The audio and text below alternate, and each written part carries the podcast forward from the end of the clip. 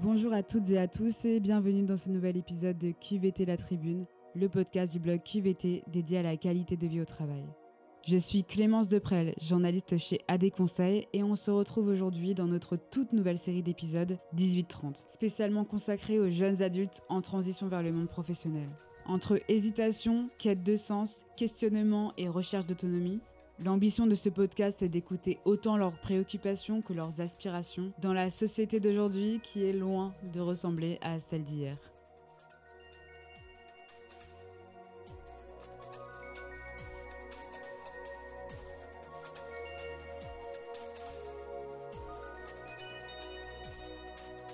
Dans ce nouvel épisode de 1830, je vous propose d'écouter le témoignage de Margot, en sixième année de médecine et aujourd'hui interne à l'hôpital de Montpellier. Dans trois ans, elle sera médecin généraliste, mais en attendant, elle enchaîne les heures de garde. Ils sont un peu plus de 30 000 travaillant dans les hôpitaux en France. Plus tout à fait étudiants, pas encore diplômés, mais avec des responsabilités importantes, les internes sont devenus les petites mains d'un hôpital à bout de souffle. Impossible d'aller à l'hôpital sans avoir à les croiser ou à avoir affaire à eux. Et pour cause, ils travaillent en moyenne 58 heures par semaine, alors que la limite est de 48 heures instaurée par la réforme de 2015 censée diminuer leur temps de travail. Mais entre la crise de l'hôpital public et la pandémie de la Covid-19, la santé mentale des étudiants et des internes en médecine s'est nettement dégradée ces dernières années. Selon une enquête rendue publique le 27 octobre 2021 par deux intersyndicales d'internes, 75% des étudiants en médecine et des internes montrent des symptômes d'anxiété pathologique et 39% des symptômes de dépression en période de stage. Ou encore, l'enquête révèle qu'un quart aurait subi du harcèlement sexuel et autant d'humiliation. Pourtant, Rares sont ceux qui remettent en cause ouvertement le système de l'internat et admettent être épuisés. Le dogme est de ne surtout pas faire de vagues. T'as énormément de pression au-dessus, en dessous. T'as tellement l'impression d'être dévalorisé tout le temps parce que ton travail n'est pas forcément euh, aussi euh, impactant qu'un médecin, etc. Et du coup, par rapport à ton temps de travail, l'impression de pas avoir forcément le retour qu'il faut. Donc il y a des internes qui, qui pètent un cap parce que c'est il y a une impression d'injustice un petit peu et de, de perte de temps, de perte de vie parce que tu sacrifies un peu ta vie à la médecine et t'as pas le retour qu'il te faut. Il y a pratiquement aucun interne qui va avoir la médecine du travail, qui va avoir euh, qui va avoir euh, les gens justement de soutien, etc.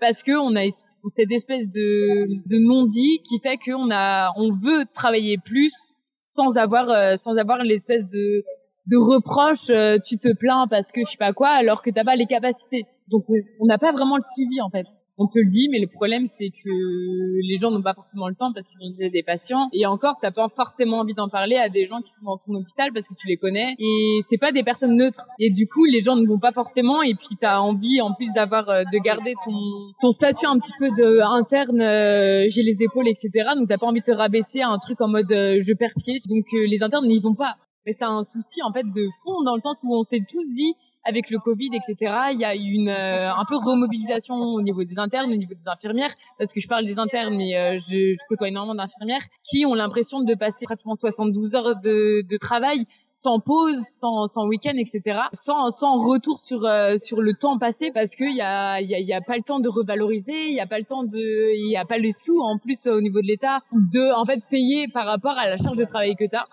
Tu fais 24 euh, heures de garde, 72 heures de garde. Donc parfois tu fais des, des, semaines à 70 heures, tu vois, parce que tu es interne et que euh, et que du coup t'as pas à te à te morfondre dans des horaires de bureau euh, que qu'auront les les médecins, mais du coup tu es tellement tout le temps sur le terrain que tu connais, tu sais un peu ce que à quoi t'attendre. Et le problème c'est que tu es décrédibilisé et par les patients et par les médecins. Donc, tu essaies d'un peu tirer ton épingle du jeu. Après, ça peut être un peu compliqué si t'as si t'as pas des gens qui, qui affirment que tu fais du bon travail. Donc, ça peut être un peu compliqué par rapport au salaire que tu gagnes. C'est pour ça qu'il y a plus de médecins dans l'hôpital public et ça va être un problème dans les années qui arrivent parce qu'on a tellement plus de reconnaissance et au niveau des cliniques, te promet euh, la sécurité de l'emploi, le salaire, les horaires parce que les horaires euh, sont fixes euh, dans l'hôpital public, tu peux faire deux heures de surplus, on te le payera pas parce que parce que t'as vu deux patients en plus et que c'était pas ton job, alors que toi t'as juste voulu essayer de finir tes, tes dossiers en fait. Ce qui fait qu'il y a une tellement grosse marge entre l'hôpital public et l'hôpital privé et on sait pas jusqu'où ça va aller. Mais le problème c'est que tout le monde veut dans les nouvelles générations aller en privé parce qu'on a l'impression d'être plus valorisé la première à dire que j'ai pas forcément envie de me faire prendre en charge par un interne, mais je pense que c'est en fait juste l'image de la société qui fait que les internes sont rabaissés Alors qu'interne, ça veut dire que j'ai fait 7 ans de médecine. Donc ça veut dire que je connais par cœur. Je sors de mes ECN, donc c'est un concours. Donc un concours où j'ai passé un an, jour pour jour, à sacrifier ma vie, à lire les recommandations, à lire les collèges, donc j'ai fait que ça. J'ai vu des patients en plus parce que euh, c'est pas parce que t'es en sixième année que tu fais que lire les collèges. La moitié de ton temps t'es à l'hôpital. T'es pas du tout en mode euh, je sors de ma tanière et je ne vois personne. Et en fait le truc c'est que tu sors de cette année un petit peu euh, écorché parce que c'est des sacrifices, des amis qui qui ne dorment pas la nuit parce que c'est c'est trop de pression. Tu dois apprendre tout par cœur, etc. Et t'arrives en interne et tu te dis ça va ça va changer euh, les gens vont te considérer comme un interne, comme quelqu'un qui a qui a travaillé, tu vois. Et en fait, euh, le truc c'est que c'est ça comme ça. Quand tu arrives interne, les gens veulent voir quelqu'un de supérieur et il suffit que ce soit une femme et c'est encore pire.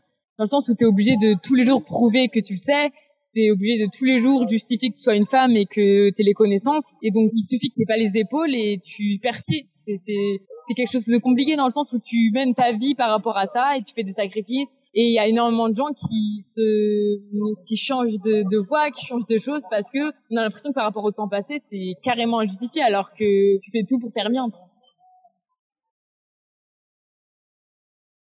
On a beau dire euh, l'égalité homme-femme commence à évoluer. Tous les hommes qui m'ont vu en tant que femme avec une blouse m'ont posé la question est-ce que tu es infirmière? C'est c'est c'est 100%. J'ai jamais vu un homme qui me dit euh, est-ce que tu es médecin? Et ça, c'est du 100%, vraiment. Je, je, je, parle de, de, de vie euh, en hôpital. Donc ça, ça devient problématique dans le sens où on est 60% de femmes en, enfin, en hôpitaux et on est 60% de femmes dans ma promotion. Le, le fait que ce soit une femme infirmière, c'est pas une question à se poser. Parce qu'on est plus de femmes. Mais après, après ça c'est ça c'est euh, ça c'est un, combat de fond qui est pas forcément que en médecine, qui est euh, qui est partout, qui fait que les femmes euh, commencent un petit peu à réaliser qu'il faut un peu un retour sur le travail fourni. En fait, là où je me suis vraiment posé la question, je suis passée en stage de chirurgie. C'est un peu cliché, mais c'est des choses qui existent. Je suis passée en stage de chirurgie, il y avait une femme parmi 12 euh, hommes. Et en fait, la femme qui est une ponte, dans le sens où moi je viens d'Angers, et euh, on a une femme qui est reconnue euh, pratiquement, je sais pas si c'est France ou mondial, mais qui est très bien reconnue en France, et qui n'a pas ouvert la bouche pendant tout le staff, parce que elle était entourée de 12 hommes, et en fait, t'as pas la crédibilité, t'as pas la place, t'as pas le, c'est pas l'endroit, c'est pas, c'est pas l'heure. J'ai fait quand même deux mois et demi en stage. Je n'ai pas entendu le son de sa bouche pendant deux mois et demi, alors que c'était pratiquement celle qui était le plus diplômée, qui était celle qui connaissait le plus de patients, qui était celle la plus humaine, parce que la médecine de base est humaine.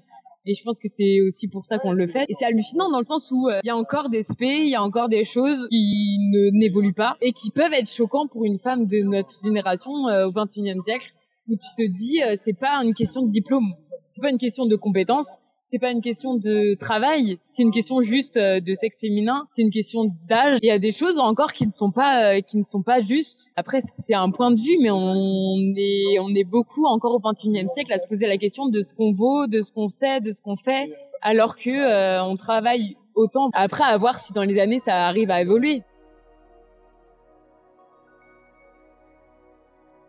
Vous venez d'écouter un épisode de QVT La Tribune. Merci de nous avoir suivis. Ce podcast a été réalisé par Clémence Deprel et vous a été proposé par le blog QVT, un média indépendant né d'une initiative financée par AD Conseil dans le cadre de ses engagements d'entreprise sociale et solidaire. Tous les épisodes sont à écouter et à réécouter sur le blog QVT bien sûr, mais également sur toutes les plateformes de streaming. À bientôt pour un nouvel épisode.